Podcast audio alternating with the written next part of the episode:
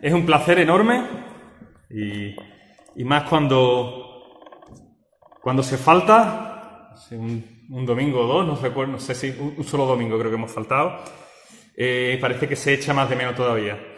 Eh, es una alegría poder estar aquí, aun viendo la iglesia vacía, solo con, con Pepe, con David, con Esther, pero es un gozo saber que estáis ahí, que Dios está aquí también y ahí con vosotros, y Él es el que ha preparado esta mañana, es el que ha diseñado también un día, al menos para que nos, reamos, nos reunamos como, como cuerpo y en el que Él quiere que salgamos edificados con los dones, como leía, con los dones que repartió Él en su iglesia, para la edificación del cuerpo de Cristo, para la obra del cuerpo. Y hermanos y amigos que, que nos estáis viendo, queremos que disfrutéis en esta mañana de todo lo que Dios tiene preparado para ti, porque Dios tiene algo preparado para ti, tu vida tiene un propósito para Dios. No estamos aquí de casualidad, la casualidad no, no crea, pero Dios sí crea y Dios diseña y tiene buenos propósitos para, para los hombres. Y saludar a todos, a los hermanos que nos ven desde aquí de San Lucas, fuera de San Lucas, los que están en Inglaterra, eh, Débora, David, María José, a los que están también, en Alemania algunos también, en Gran Canaria también, acordamos especialmente también de nuestra familia allí, de José y Pepa. Y vamos a... Tenía yo aquí una pequeña reflexión. Todos sabemos los días en los que vivimos, unos días difíciles, se podría decir casi históricos para la Iglesia. Una nueva etapa en la Iglesia parece que comienza. Nuevamente la Iglesia o el pueblo de Dios se reunía pues en el templo, en el tabernáculo, en persecución también se reunían en casas, escondidos. Hoy la Iglesia parece que tiene que reunirse de nuevo desde sus casas, cada uno en sus casas y unidos por unos medios tecnológicos que lógicamente años atrás y siglos atrás nadie podría haber imaginado, ¿no? Y por eso digo que es una época histórica porque estamos celebrando un culto, estamos unidos porque en mente y en espíritu sabemos que estáis ahí y confiamos en que estáis ahí y es un gozo también saber que por medio de estos medios también Dios nos une, Dios siempre está aquí con cada uno de nosotros y podemos celebrar a pesar de la distancia, a pesar de no vernos, casi por fe, podemos celebrar este culto a nuestro Dios y Padre. Solo vais a ver a la persona que presenta, a la persona que predica, la persona que canta, no veis a la persona que está también o dirigiendo desde su casa ayudando con la técnica y aquí también. Días complicados, días históricos, cuando vemos que parece que parece que todo se derrumba, lo que nos rodea, el sistema que se ha creado, que han creado los hombres por una enfermedad, la naturaleza a veces también parece ponerse en contra nuestra, con los fenómenos meteorológicos, con terremotos, digamos como nos contaba Rubén Granada, acontecimientos que, que zarandean nuestra vida. Y aunque también es verdad que no es algo nuevo, que siempre ha habido momentos difíciles en otra época y en esta misma época en otros lugares, ellos mismos seguro que pensarían, igual que nosotros, que estamos en tiempo de dificultad. Seguro que muchos pens pensarían y pensaron en tiempos finales. Ya el apóstol Pablo, nos acordamos que en su misma época él pensaba que ya era el fin. O sea que es algo común también que en épocas de dificultad, la que estamos, nos ha tocado vivir a nosotros, pero recordemos que otras sociedades no occidentales, de, pienso en el continente de África, cualquier otro sitio, han pasado mucha más dificultad en nuestra época que nosotros. Y eso, como decíamos, uno piensa en, en tiempos de fin, porque todo, de nuevo volvemos a decir, todo parece tambalearse, todo a nuestro alrededor parece quebrarse, Y es en esos momentos de, de, de zarandeo, de que todo empieza a moverse, a derrumbarse, es cuando sobresale y permanece lo que verdaderamente no se mueve. Los cimientos inquebrantables e inamovibles. El cielo y la tierra pasarán, pero mi palabra no pasará. Su palabra y Dios mismo permanece. Dios es eterno, desde el principio hasta el fin, el alfa y el omega. Sus días son desde la eternidad hasta la eternidad. No se tambalea, no se quiebra. El único refugio seguro, la única roca eterna que permanece en la tormenta y en el terremoto. Como diría el Salmo, Él es nuestro amparo y fortaleza, nuestro pronto auxilio en las tribulaciones. Por tanto, no temeremos, aunque la tierra sea removida y aunque los mares se vayan al fondo del mar, porque Él es el creador y sustentador de todo, el soberano que está por encima de todo, al cual no se le escapa nada, porque Él fue el que lo creó. Todo estaba escrito, podríamos decir, en el diario de Dios, incluso la misma salvación del ser humano. Todo lo hizo por nosotros.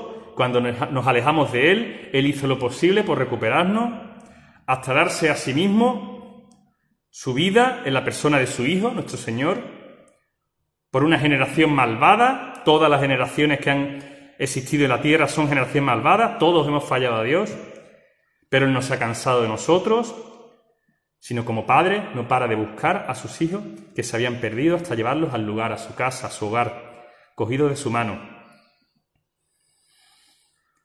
De nuevo, las dificultades sirven para mostrar lo que verdaderamente permanece, aquello que es verdadero, aquello que es la verdad, aquello que es la vida, que es el camino y es la luz de los hombres. En medio del caos, Dios se levanta y muestra su poder y su soberanía. Él es el que permanece. Los hombres nada somos sin Él, él es el único refugio y lugar seguro. Dice el texto, para terminar, Primera de Corintios 13, que cuando leemos, el amor nunca dejará de ser. En Primera de Juan leemos, Dios es amor. El amor de Dios por nosotros nunca dejará de ser. El amor es eterno, Dios es amor. Dios no descansa, no para de cuidarnos, no se duerme, el que te guarda, seguros estamos en sus brazos. En estos tiempos de angustia, hermanos, siempre tenemos un lugar para ir, un lugar de refugio, un lugar de protección, un lugar de calma, un lugar para el descanso, y esos son los abrazos y los brazos de nuestro amado Padre. Descansemos en Él, confiemos en Él, porque hermanos, no hay nadie como Él, no hay nadie que te haya llamado como Él, y no hay nadie ni nada merecedor de toda nuestra fe y toda confianza. Podemos dudar de todo, podemos dudar de nosotros mismos, pero nunca dudemos de Dios. Él nunca, nunca se lo merece que dudemos. Además, porque es el único que no cambia. Nosotros sí cambiamos. Él es igual desde los siglos hasta los siglos. Amén. Con esta introducción también de ánimo por los tiempos en que nos ha tocado vivir, pues Damos infinitas gracias a Dios por su consuelo y su palabra, su protección y su compañía para nosotros. Y hermanos, deseamos que en esta mañana podáis ser bendecidos con todo lo que se ha preparado en esta mañana, que desde casa, tranquilitos, podáis escuchar, despiertos, eh, todo aquello que, que Dios quiere deciros en esta mañana. Vamos a hacer una oración. Padre amado, gracias Señor por permitirnos disfrutar, Señor, de un nuevo día. En ti está la vida, Señor. Aquí estamos hasta que tú decidas, Señor. Tú la das y tú la quitas, Señor. Tú eres el soberano, Señor. Y estamos agradecidos de que nada nos podrá separar de tu amor, Señor, ni aun la muerte para aquellos en, en quienes en ti confían, Señor, ni la muerte nos podrá separar de ti, Señor, porque la muerte es la unión directa contigo tu presencia, Señor, la presencia del Padre. Siempre tenemos tu presencia con nosotros por medio de tu Espíritu Santo, Señor. Gracias, Señor, por esa protección que nos das diariamente, esa compañía, Señor. Bendice a todos los hermanos, Padre, a todos los que están en, en dificultad y en tristeza, mayor o menor medida. Tú sabes cada una de las circunstancias de cada uno de los hermanos y amigos también que, nos ven, Señor. Tú eres el único que puede consolar, Señor, y úsanos también a cada hijo, Señor, porque tú has provisto también de un cuerpo que es la Iglesia para ayudarnos unos a otros, Señor. Gracias por tantas bendiciones que nos das, Señor, en tu nombre precioso. Amén. Vamos a hacer una lectura que se encuentra en Mateo 4, del 12 al 17. Mateo 4, del 12 al 17.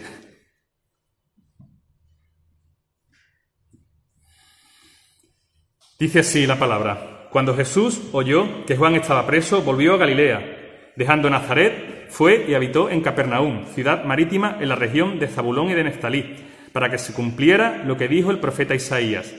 Tierra de Zabulón y tierra de Neftalí, camino del mar, al otro lado del Jordán, Galilea de los gentiles, el pueblo que habitaba en tinieblas vio gran luz, y, a los que habitaban en región de sombra de muerte, luz le resplandeció. Entonces comenzó Jesús a predicar y a decir, arrepentíos porque el reino de los cielos se ha acercado. Amén. Pues ya, sin más, hermanos, sabéis lo que toca en el culto normal, ordinario, y en esta mañana pues vamos a pasar al tiempo de alabanza, que tenemos aquí a nuestro querido hermano David, que nos va a guiar en todas las alabanzas. Y hermanos, que disfrutemos allí desde casa de una alabanza unida cantando pues esas preciosas también palabras que tenemos en nuestro corazón, que Dios se las merece y queremos decírsela con sinceridad a nuestro Padre.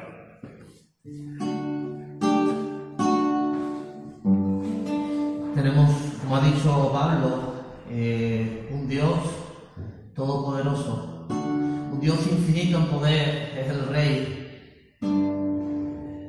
Adórale desde casa, piensa en lo maravilloso que nuestro Señor es, lo poderoso Reserva este tiempo para darle a Él la gloria y decirle que Él es el Rey.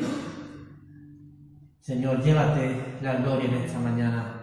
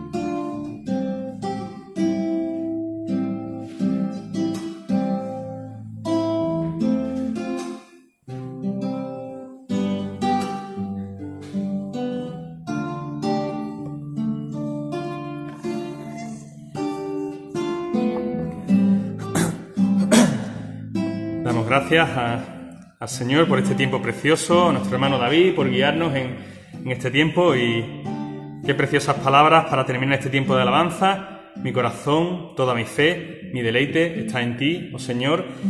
Y damos paso ahora, ya después de este tiempo de alabanza, al tiempo de la predicación, al tiempo de la palabra. Y hermanos, que nuestros oídos y nuestros corazones estén atentos a todo lo que Dios tiene preparado para decirnos en esta mañana. Damos paso también a nuestro pastor Pepe, que nos va a dirigir en esta mañana la palabra.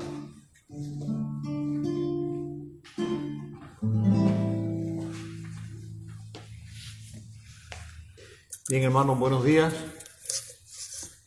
No puedo decir que me alegro de veros, porque no os veo, pero bueno, estamos contentos de saber que estáis ahí, escuchando, viendo y disfrutando también con todo esto en la presencia del Señor.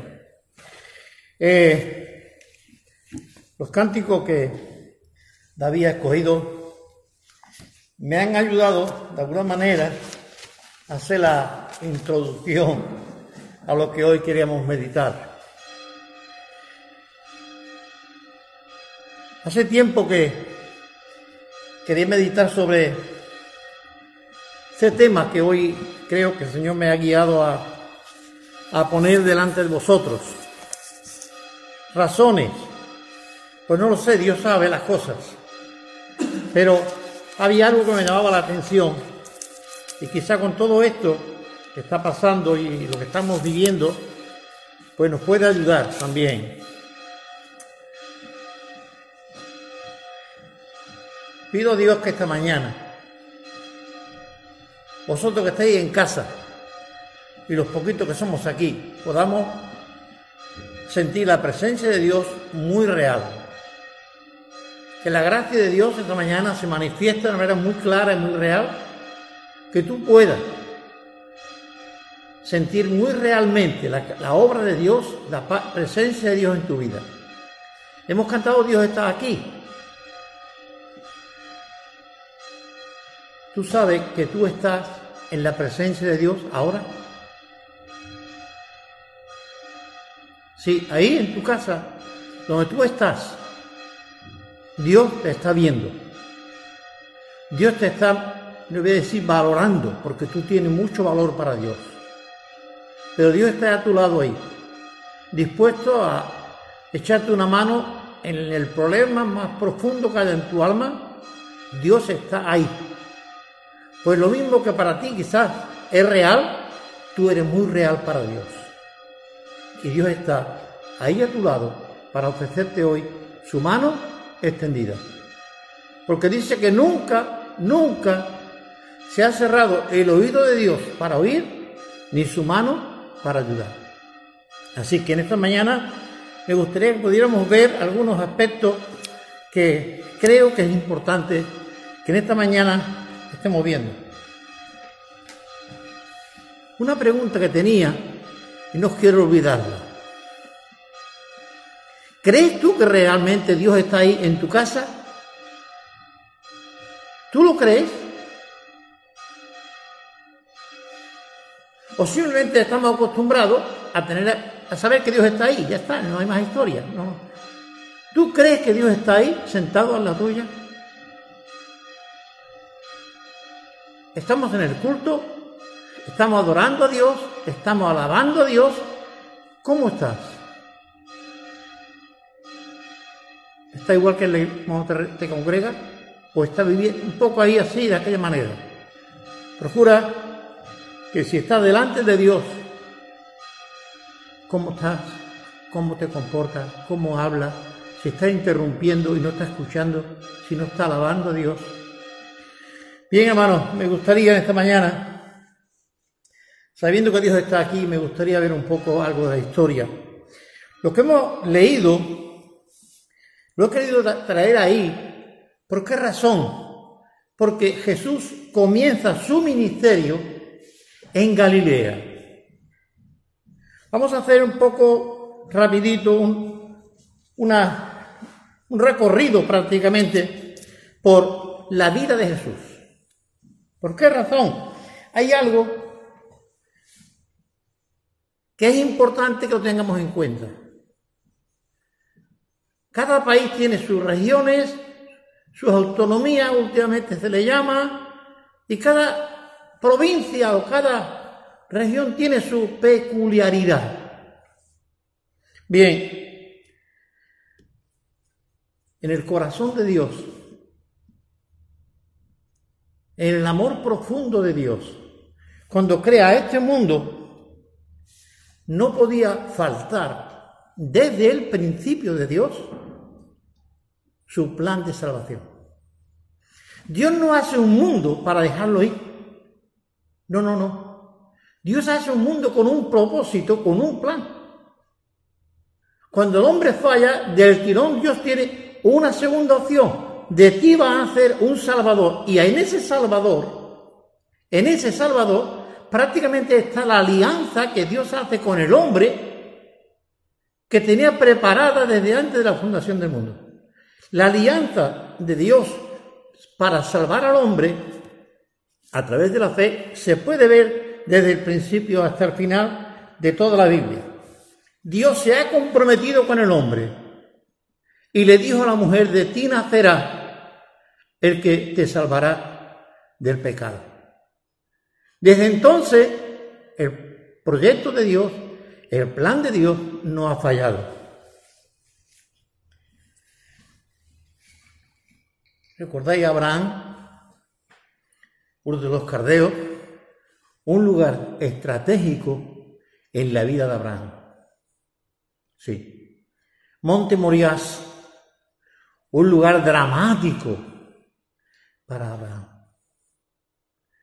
Abraham tuvo que ver a Dios cara a cara y desafiar delante de Dios y ofrecer lo más valioso que tenía en el monte Moriás Jacob cuando huye de su padre y de su hermano, huye porque ha hecho una faena muy fea. Y ni aun su padre le gustaba aquello que había hecho. Pero Dios estaba allí. Y la primera noche que él durmió lejos de su casa, camino de Mesopotamia, tiene un sueño. Betel, se llamaba aquel lugar. Él dice que vio a Dios. Y los ángeles subían y bajaban. Y al cabo de los años, al cabo de los años, Jacob vuelve a Betel. Y hace sacrificios a Dios allí. Y hace una alabanza a Dios allí. Y sigue reconociendo a Dios en aquel lugar. Lugares estratégicos que nos parece a nosotros que, bueno, no son más que un lugar geográfico en la tierra. No. No es un lugar geográfico, que sí lo es, pero no en el sentido ese. Era un lugar donde la presencia de Dios estaba al lado de él. Él sentía que Dios estaba allí, en Betel. Podemos seguir pensando en hombres como ellos. ¿Recuerdan a Moisés? Cuando el monte de Dios temblaba, cuando humeaba, allí estaba Moisés. No era un superhombre, era un hombre de 80 años, pero con una capacidad de conocer a Dios. Allí le pidió a Dios, quiero verte. Son montes que quedaron marcados en la historia de Israel y en el pueblo de Israel y se lo contaban de unos a otros, de padres a hijos y nietos. lugares estratégicos donde tú has visto la presencia de Dios, has notado la presencia de Dios en tu vida, tú tienes que pensar en esto. ¿En cuántos momentos tú has sentido la presencia de Dios? ¿En cuántos momentos tú has sentido que Dios está ahí al lado tuya? Esto es cosa de que tú lo cuentes. No es un testimonio bonito, aquello que hemos tenido un sueño. No, no, no, no. Algo muy real. Dios estaba allí y me fortaleció y me cuidó y me sostuvo con su mano. Cuenta esas historias. Esos son testimonios que de verdad rompe el alma muchas veces y no nos damos cuenta de ello.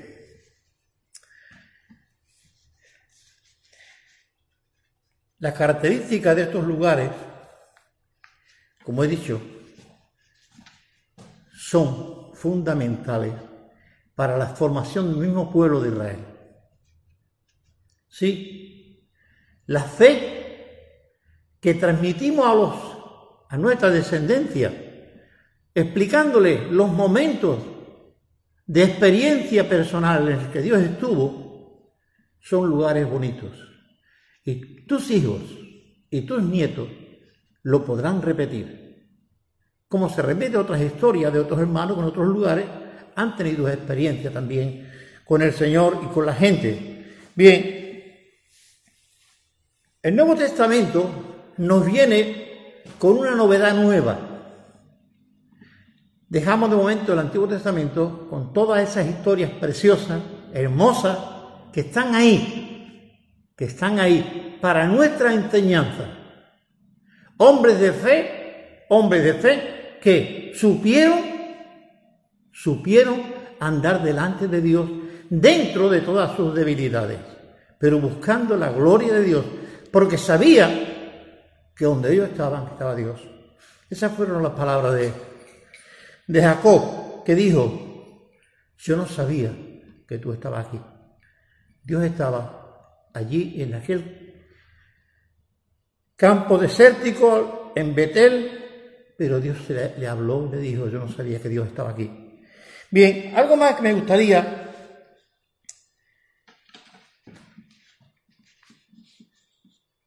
Hay un momento en el que tenemos que pensar, ¿la historia es nuestra o la historia la hace Dios? ¿Es Dios un personaje histórico? ¿O somos nosotros los que hacemos la historia? Bien, desde que Dios hace al hombre, se empieza a escribir la historia. Desde que Dios hace al hombre, empieza a escribirse la historia. Y el protagonista no es el hombre que decide, sino Dios que prepara.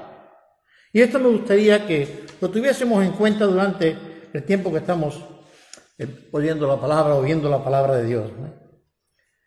La encarnación de Cristo fue un hecho histórico. Dios, el Padre, toma nuestra forma, nuestra forma, un organismo como el mío, como el tuyo, tiene sueño, tiene hambre, se cansa, viene a nacer, es concebido como todos nosotros, excepto sin pecado o sin José, nace como todos nosotros, viene a nacer a un pueblo, es apuntado en una familia, está censado, tiene un nombre gentilicio, ¿Cómo te llamaba? Jesús de Nazaret. El nazareno. Como aquí podemos decir, mira, por los sanluqueños o los chipioneros o los roteños. Jesús era nazareno, tenía un gentilicio. Se hizo tan humano, tan humano, que no le faltó nada, excepto el pecado, que nosotros siempre llevamos arrastrando. Él formó parte de la historia. Pero aun cuando estaba siendo parte de la historia, no por eso dejó de ser Dios.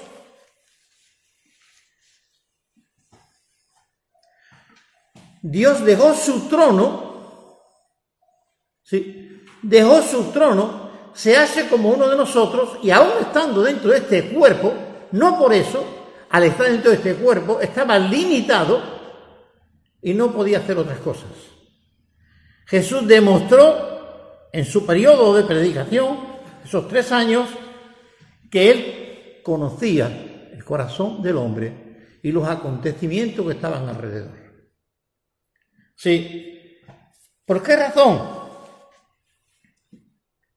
Dios tiene un plan definido, como he dicho antes, desde Adán y Eva.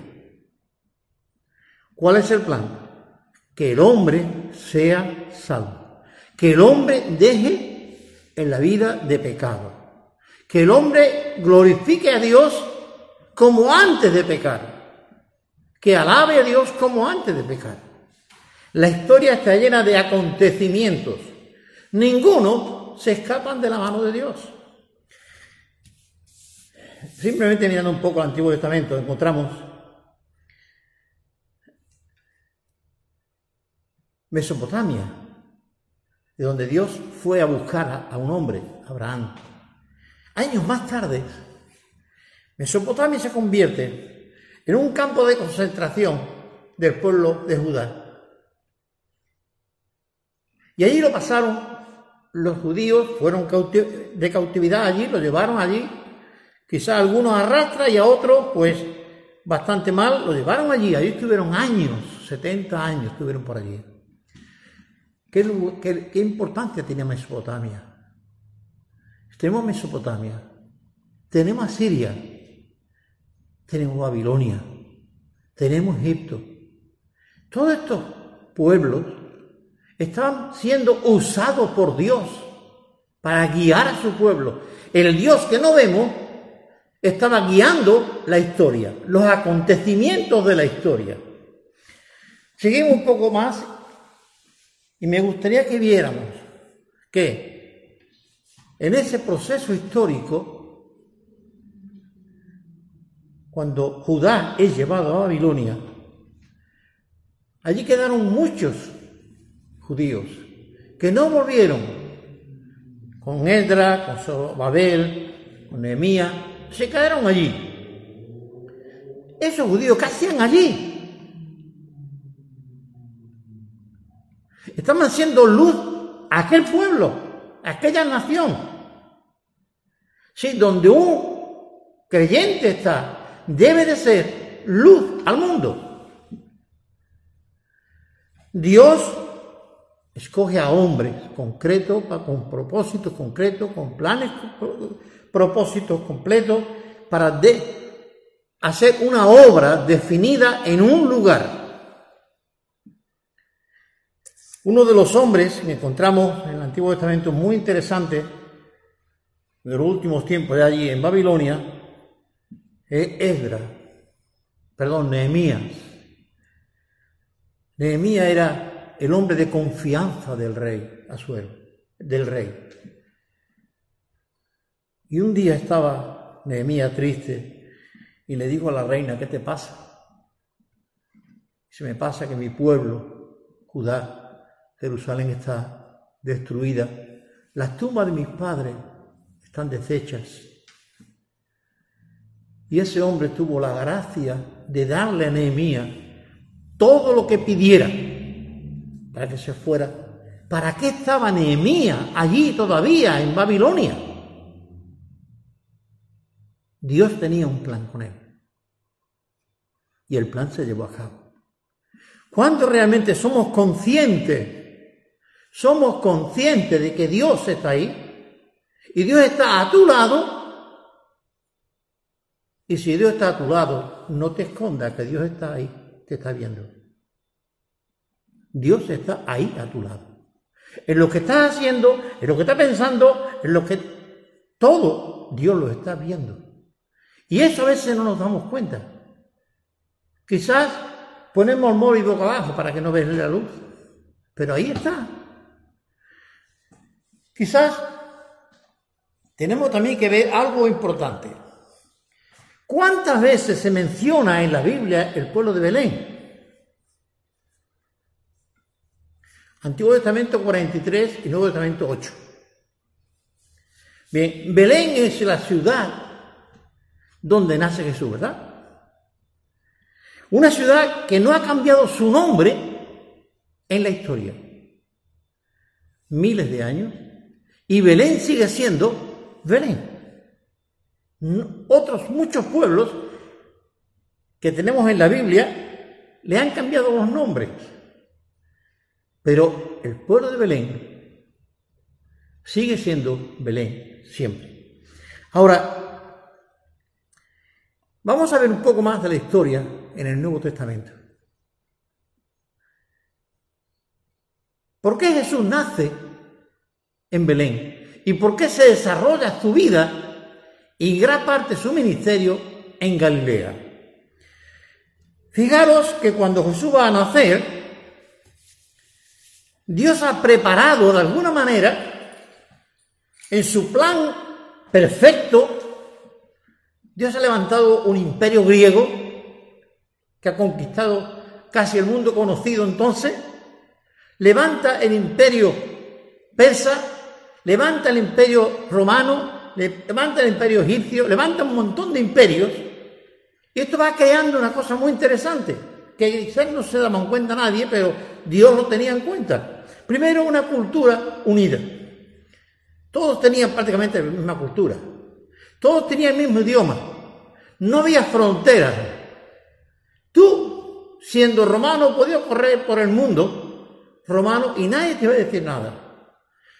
Dice Gálatas 4.3, 4.4, en el plan de Dios. Cuando Dios llega a su plan, dice ahora,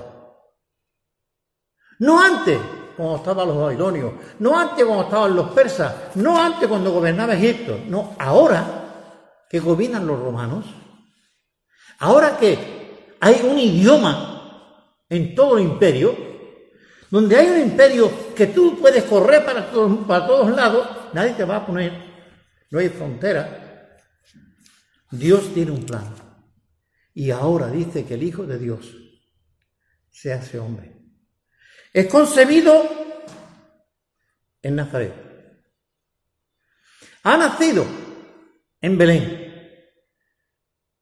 Nazaret, lugar de, ser concebido, Belén de nacimiento, Egipto de qué? De refugio, Galilea de desarrollo y expansión de su ministerio. ¿Dónde empieza Jesús su ministerio? En Galilea. Es interesante pensar una cosa. Lo mismo que en España, los andaluces siempre fuimos los, pues eso, los que teníamos poco la, la éramos la oveja negra de España, excepto otros que eran no ovejas, pero ovejas blancas, ovejas negras. Y en todos los países pasa igual.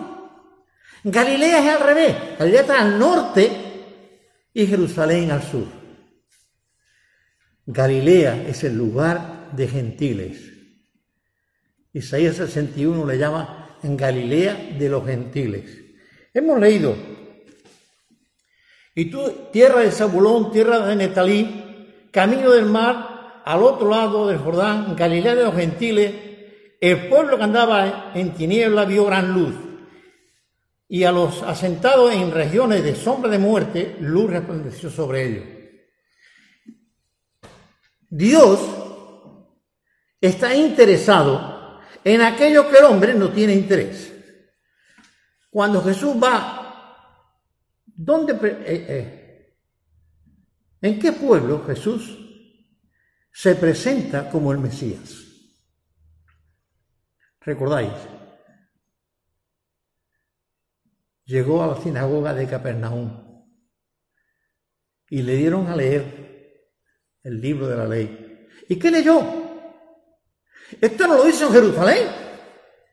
Tiene que haberlo hecho en la capital del reino. No, lo hizo en un pueblo donde los gentiles estaban amontonados. Donde prácticamente romanos e, idólatras había por allí. Demonios había por allí, había por todas partes en aquella fecha. Y Jesús dijo, el Espíritu del Señor está sobre mí y me ha enviado para sanar a estos, a los pobres. Ahí está presentando, como hacen los políticos hoy, presentar su, su proyecto. Ahí Jesús, en el mundo galileo, donde había un lugar que habían hecho como una especie de, de pueblo muy grande. Galilea de los gentiles, lo tenía anotado si me acuerdo.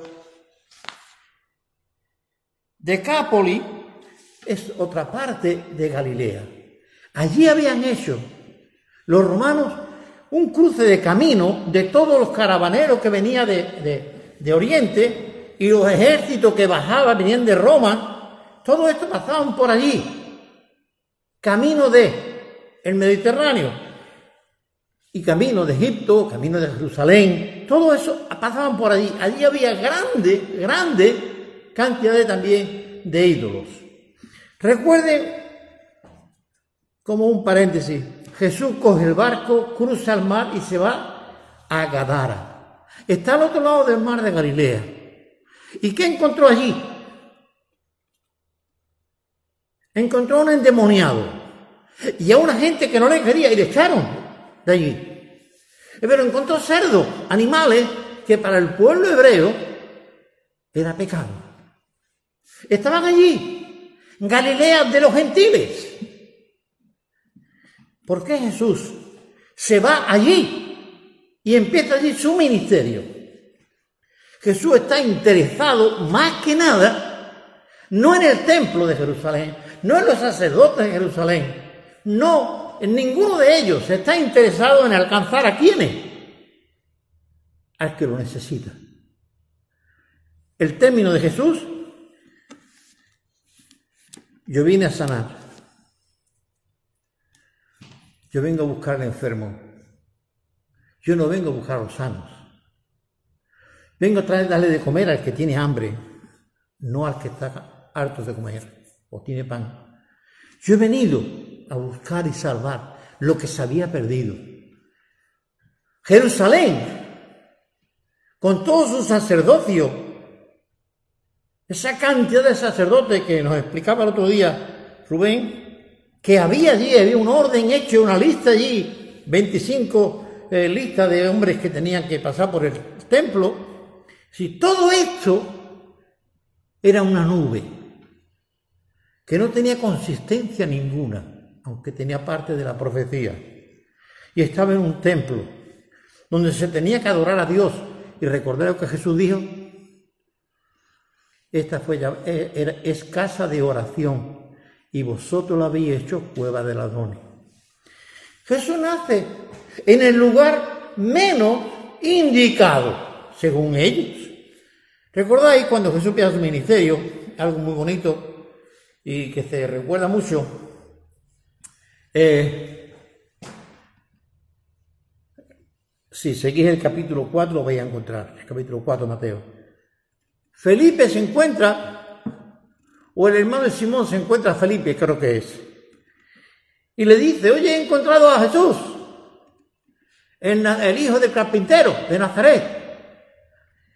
¿Y qué le dijo este?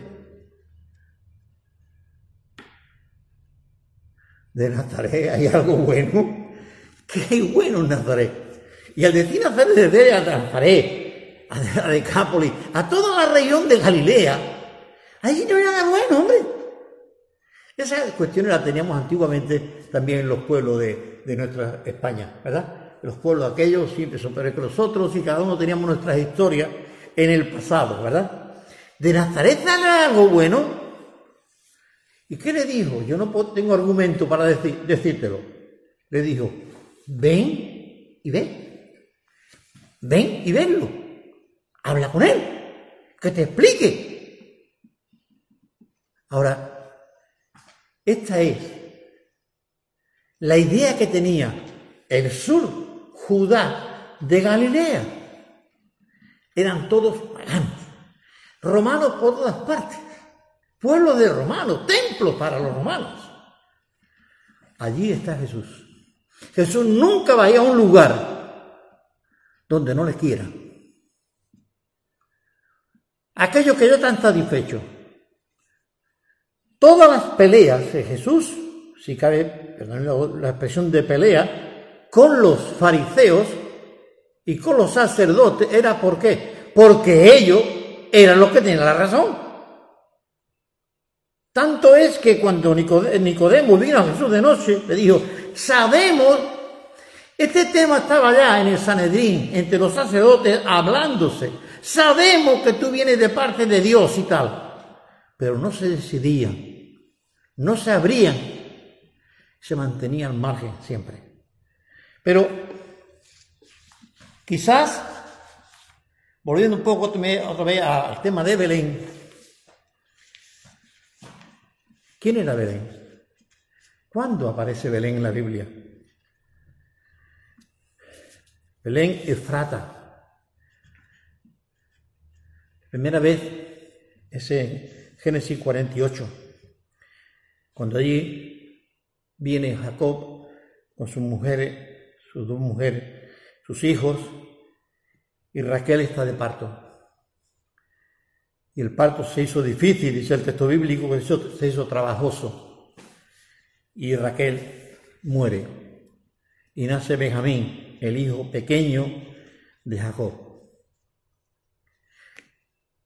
Si nos vamos a Jeremías, junto también con Mateo, nos va a hablar de Belén. Desde allí, desde Jacob, ya estaba Belén, Efrata. Y allí muere Raquel, la amada de Jacob. Cuando llegamos a Jeremías, Jeremías tiene un texto donde dice que fue que Raquel llora y no quiso ser consolada por sus hijos. Es un texto que lo repite Mateo, creo capítulo 2, si no me equivoco ahora, donde está haciendo referencia o alusión directa a los niños que mató Herodes cuando quiso o pretendió matar a Jesús. Es una profecía directa y Mateo la recoge y la dice. Mateo 2, pueden buscarlo por ahí, creo que está por ahí. Dios escoge Nazaret, Dios escoge Belén, Dios usa Egipto. Todos estos nombres que estamos viendo fueron proféticos de Egipto llamé a mi hijo, dice el texto bíblico en Isaías. Estaba allí, refugiado, porque Herodes quería matarlo. José y María se fueron allí. Y cuando vuelve, sabe que está el hijo de, Herodes gobernando. Y no se atreven a ir allí, a Belén. Y siguieron y se fueron a dónde?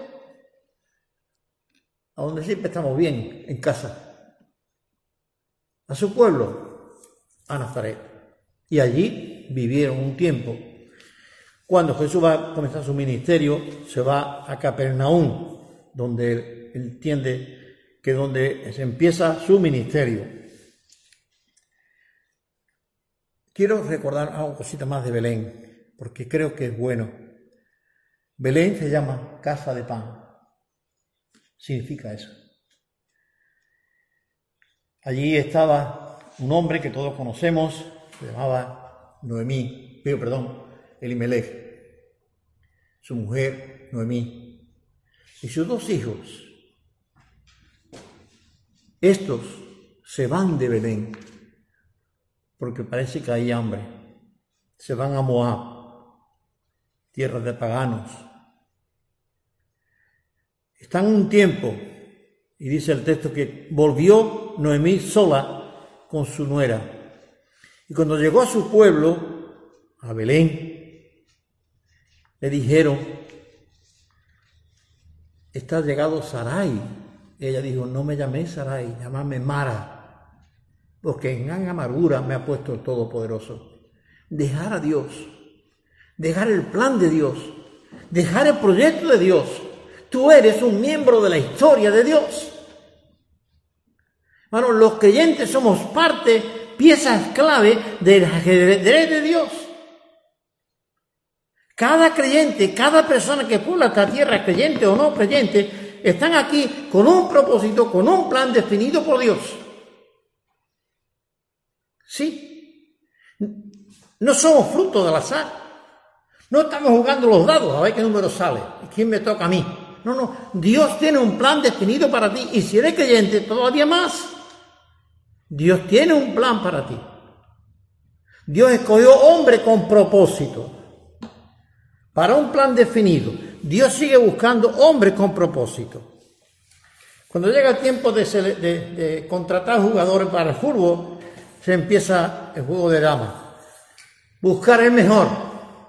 Yo escuchaba que un equipo inglés habían ofrecido 100 millones de euros a un hombre para que metiera la pelota en una portería. 100 millones de euros. Vale, Dios nos está ofreciendo 100 millones de euros. Si quieres jugar en el equipo de Dios, Dios te está ofreciendo todo su reino, toda su gloria, para que disfrute con Él.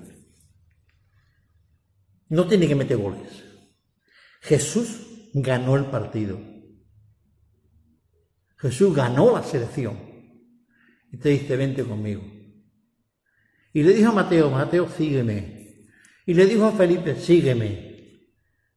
Y le dijo a los pescadores del mar de Galilea, seguidme, y os haré pescadores de hombres. Y le siguieron. Bien, demos cuenta, la historia no está hecha por los hombres. El protagonista de cada situación es Dios. Bien, ¿qué hacemos con él? El dichoso virus, que siempre estamos hablando de él. A ver, día que dejamos de hablar, del virus ya. Porque ya no existe, claro. Es un plan de Dios. Es un plan de los hombres. Ya han declarado los muy sabios y entendido que el virus no es un fruto de, eh, de laboratorio. Pero tampoco sabe de dónde viene. La verdad que está ahí. ¿vale? Si es de un animal, si es de un... Tampoco lo sabe, pero no es de laboratorio, ¿vale? Pero está. El pecado está ahí. ¿De dónde viene? Ahí está. Es interesante cuando Dios quiere usarnos para su gloria. Y yo creo que, de verdad, el tema de del COVID nos tiene que hacer pensar a todos. Quizás pensar en que Pablo decía algo antes que me, me llamaba la atención y me gustaba. Creo que Dios estaba trabajando también ahí en Pablo. Quizás Dios tiene un, quiere darnos una forma distinta, física, como iglesia. ¿Será que Dios tiene un plan, un proyecto que nosotros no conocemos? Si esto lo trasladamos por un momento a Jerusalén, se han puesto a predicar los apóstoles. Y no vea, primera predicación encontramos tres mil creyentes. Cinco mil creyentes. La gente se multiplican. Los creyentes se multiplican. Todo el mundo quería el bien de todos y todos traían sus bienes y lo ponían con los apóstoles y todos comían y todos vivían. Aquello era parte del cielo en la tierra. Era aquel el plan de Dios. Que, vivamos tan bien, tan cómodo, tan confortable que vivamos como reyes, se levantó una persecución.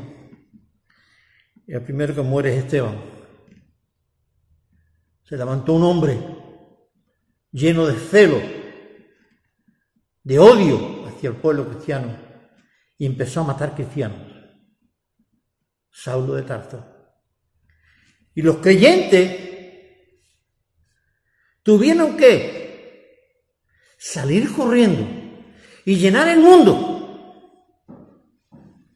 Y se fueron a los países que no eran judíos, a los lugares donde no eran judíos. Felipe se va con su mujer y sus hijas a ¿dónde? A Samaria. Allí los judíos no iban a cogerle, porque allí el judío no entraba. Eran enemigos de ellos y no entraban. Allí se fue. Por miedo a la persecución te mete con los samaritanos. Y allí Felipe, ¿qué hizo? Montó un negocio. No, empezó a predicar el Evangelio fundando una congregación. Sí, no sé si este COVID yo lo está usando para que dejemos ese confort nuestro. Eso de iglesias, mega iglesias, esos predicadores, super predicadores, para convertirnos en hombres de la calle, que andemos por las aceras y que estemos comunicando el Evangelio uno a uno y predicando el Evangelio en las casas o en el trabajo o en el taller o donde estemos. No sé cuál es el plan de Dios, pero lo veremos. La vida va a seguir y lo veremos. Llegado el cumplimiento del tiempo, Dios envía a su Hijo a la tierra para enseñarnos. Vamos a ir terminando porque creo que el tiempo se nos va. Yo recuerdo, siendo muy joven, que me dijo una persona, ¿qué vas a hacer con tu vida? Yo era un miembro más de la sociedad sanluqueña, un joven más, con muy pocas pretensiones, yo me dijo, ¿qué vas a hacer con tu vida? Quizás esta pregunta vendría ahora aquí. Me dijo, Dios quiere usarte. No me dijo ni para qué, ni por qué, ni nada. No somos personas sin identidad. Somos personas creadas por Dios, por la mano de Dios, en el vientre de tu madre. Allí Dios te dio forma, te dio su capacidad. A Dios te dio todos los dones que tú tienes ahí dentro de ti. Y quiere que tú lo uses. Curiosamente, cuando Jesús terminamos la lectura, en el 16, dice que, que allí comenzó Jesús a predicar que el arrepentimiento. El mundo necesita un arrepentimiento. ¿Quién se lo va a decir? Dios te ha escogido a ti y a mí, para que tú, siendo parte del equipo de Dios, siendo un miembro más de la sociedad que Dios ha creado en este mundo, de la cual Él se hizo parte, Él caminó, Él navegó, Él comió, Él durmió, como tú y como yo. Tuvo una familia, tendría un ADN. Y como dije antes, tenía hasta un gentilicio, le llamaban Nazareno. ¿Te das cuenta? Ese que está ahí, a tu lado ahora, está diciendo, yo te necesito para que publique la grandeza de Dios. Se fue a este lugar tan estratégico, tan abandonado por los sacerdotes del templo, porque eran lugares donde Dios no estaría seguro. De Nazaret hay algo bueno, dijo este hombre. Y Felipe le demostró de que de Nazaret podía salir lo mejor del mundo. Dios quiere usarte, hermano, la verdad. Y para mí este es el mensaje de esperanza que yo quiero hoy comunicar. Dios tiene un plan para ti. Dios está sentado a tu lado. Porque si no tuviese un plan contigo definido, Dios estaría en otro lugar y no te, daría cuenta. Pero tú cuentas para Dios. Y Dios quiere hablar contigo en esta tarde, o esta mañana. Me gustaría que pensaras esto. ¿Qué tal útil eres tú en la mano de Dios? Dios te necesita para que sigas formando parte de la historia de la iglesia en este mundo y para usarte para su gloria con los demás que te rodean. No busque la popularidad, no busque la grandeza, busca al hombre y la mujer que está cerca de ti y que necesita a Dios. Vamos a orar, hermano, y vamos a terminar, ¿vale? Querido Padre, te doy gracias. Es una bendición, me Dios, poder formar parte del equipo tuyo, Padre. Poder de alguna manera meterle goles a este mundo. Buscando almas que te necesitan, Señor. Te damos gracias, Padre, porque te hiciste uno como yo, para conquistar a otros hombres como yo. Te damos gracias, mi Dios, por tu presencia aquí y en la casa donde hay dos o tres congregados en tu nombre, donde se está viendo este programa, donde se está viendo este culto, Padre. Te adoramos a ti, Señor, te bendecimos. En el precioso nombre de Jesús, te adoramos y te alabamos. Amén.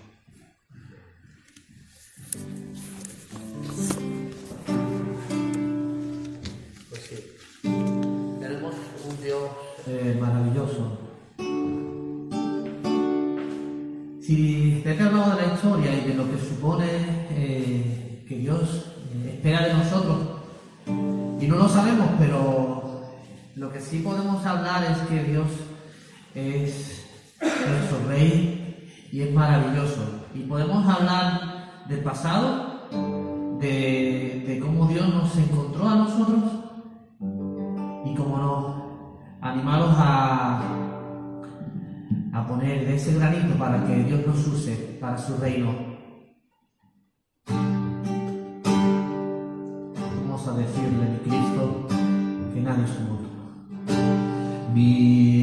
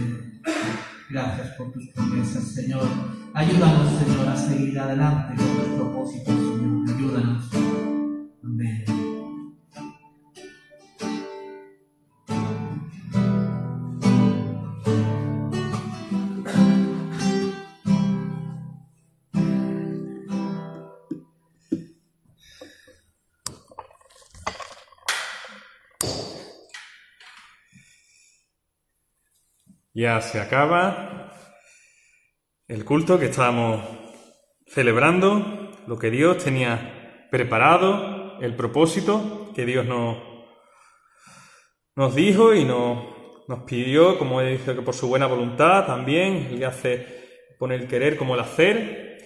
Y en esta mañana, pues, Dios nos ha hablado y damos gracias también al pastor Pepe, porque la presencia de Dios, como nos decía, estaba en, esos, en esos lugares donde estos siervos de Dios experimentaron su presencia, no solo en el monte Moriah, en Sinaí, sino en el desierto también, en, Babilonia, en la esclavitud, tanto en Egipto como en Babilonia. Allí estaba Dios con ellos. Y vemos también como la luz vino en medio de la oscuridad Dios no, dejó de, buscarnos ni de acompañarnos, sino que su plan, como nos decía el pastor, era hacerse uno mismo, uno como nosotros. ¿Qué más se le puede pedir para, estar en medio de, nosotros que hacerse uno de nosotros? Y damos gracias a Dios por, por su palabra en esta mañana, por la esperanza que ha puesto en nuestros corazones, que podamos, como también se ha dicho, ser luz allí donde nos ha puesto. Vamos a orar también para ya dar término a esta parte del culto. Gracias, Señor. Gracias, Padre amado, por, por tantas bendiciones, tantas promesas, por todo lo que tenía y tienes preparado para nosotros, Señor, por todo lo, lo que nos amas, Señor, por todo lo que te interesa por nosotros, Señor, por tantos cuidados, Señor por pensar tanto en nosotros, Señor, por amarnos tanto, Padre. Gracias por los propósitos que tienes para nuestras vidas, Señor. Tienes propósito para esta vida y para la venidera, Señor, contigo, Señor. Quieres enseñarnos la mejor manera de poder vivir en esta vida siendo de bendición, allí donde tú nos has puesto, Señor. Ayúdanos, Padre bendito, a ser de utilidad a todas las personas que tú has puesto de nuestro alrededor, Señor, sea cual sea la circunstancia, COVID, pandemia, Señor. Tú pones medios e instrumentos para poder ser de bendición a uno, a otro, Señor. Ayúdanos, Señor, a proclamarte, Señor, a poder ser de nuevo instrumento, Señor, en tus manos, Padre. Gracias, Señor, por todo lo que tú nos das, Padre bendito, en tu nombre. Amén. Bueno, anuncio. También dar las gracias a Dios también por por la ofrenda que se ha recogido también esta mañana. Eh, eh, un poquito de lo, de lo, material que Dios nos, nos da día a día, de toda su provisión. Nosotros apartamos también, pues ese poco también de, de lo que recibimos para poder también pues, ayudar en la obra también que Dios quiere hacer, aparte de nuestras ofrendas diarias, que como ya solemos decir, nuestras vidas son una ofrenda diaria a Dios. No pregunté si había algo que anunciar en concreto. No sé, ya Rubén lo, lo dirá, si el estudio empezará este martes. Si, entiendo si, estará todo, si está todo listo, pues empezará ya este martes. Eh, los cultos de oración, igualmente, los jueves. Hermano, mm, sé que podemos cansarnos o repetirnos mucho, pero se pierde uno la bendición. Orar es una bendición, un regalo de Dios, cada uno orando para sí mismo en su casa, pero es otra bendición el orar juntos, los hermanos, que si no lo hace, igualmente te la pierdes esa bendición y por eso os animamos, exhortamos a orar juntos, porque eso no lo puedes hacer en, puedes hacerlo en tu casa, pero online, pero no lo puedes hacer tú solo. Necesitas a, otros, nos necesitamos unos a otros para poder orar, para poder manifestar el amor también que Dios ha puesto en nosotros y os animamos a que, de nuevo, pues si hay algún impedimento, que nos lo contéis y que busquemos las maneras para poder escuchar las oraciones unos a otros y poder orar juntos a, Dios. Eh, hablábamos también esta mañana que vivimos en tiempos históricos, eh, pero no hay excusa, hermanos. Aunque estés en tu casa, sin salir, no hay excusa. Dios ha provisto medios para poder ser de bendición unos a otros. Ya sea el teléfono, ya sea el WhatsApp, ya sea online, pues tienes muchas maneras de ser de bendición a tu vecino, a tu amigo, a tu compañero, a tus familiares. Coge el teléfono, coge lo que, el WhatsApp. No hay excusa. Incluso estando encerrado en casa no hay excusa para ser de bendición a otros. Dios ha provisto, incluso para mí, entender que a, pesar de estar encerrados podemos comunicarnos, podemos eh, tener comunión unos con otros. De nuevo, no hay excusa, hermanos, tenemos los medios para poder ser también de bendición. Temas de oración, recordad por las familias que están pasando ahora mismo por el COVID. Acordamos de Sal y su marido, el resto de la familia, Sonia, su familia, por los que están en próximas a dar a, luz, que hay una que ya, ya se le pasó y todo el día, y está próxima a... Ya lo comunicaremos también en, el grupo, el martes, y si no, si no nace antes se le provocará el parto. Eh, también por los hermanos en Granada también, que me recordaba, recordaba Miguelín, que aunque flojitos, pero los terremotos siguen eh, dándose allí en, Granada, seguido orando también por la familia Alcántara, alemán, por José y Pepa, que están allí en Canarias todavía, seguir orando por ellos, y Dios mediante volverán este lunes no, el siguiente. Y no tengo más que anunciar. Podemos ser hermanos de bendición, como hemos dicho, allí donde Dios nos ha puesto. No hay excusa, Dios pone los instrumentos, las maneras, las personas, y deseamos que en esta semana pues Dios pueda usarte como Dios quiere, como hemos dicho, como decía el pastor, eh, qué quieres hacer ya con tu vida o con lo que Dios te ha dado de vida, que no lo sabemos, tenemos que vivir el día a día, con el día que Dios te ha dado de vida, porque Dios, como hemos dicho, tiene un propósito para, para ti y ese también es Proclamar también esas verdades y esa luz, esa esperanza, ese amor que Dios ha puesto y que el mundo no lo tiene y que el mundo está muy necesitado y más en estos momentos de ello. Eh, ya se le, eh, nos acordamos también de Esther, que fue su cumpleaños esta semana. Ya se le, no sé si le cantó, alguien le cantaría, creo que su compañera de piso. Nos acordamos también de ella en la línea. Aniversario no, no tenemos. Y nada más, hermanos, esperamos que, Dios, pues, haya podido usaros, usarnos a todos en esta mañana, que su palabra, medio pastor también, que permitamos que pueda ser usada en nuestros corazones, que podamos dar fruto como Él quiere que demos. Hermanos, sin más, buenas tardes domingo, buena semana y nos vamos, nos vemos telemáticamente, virtualmente, estamos en contacto y que Dios bendiga, hermano. Buena semana.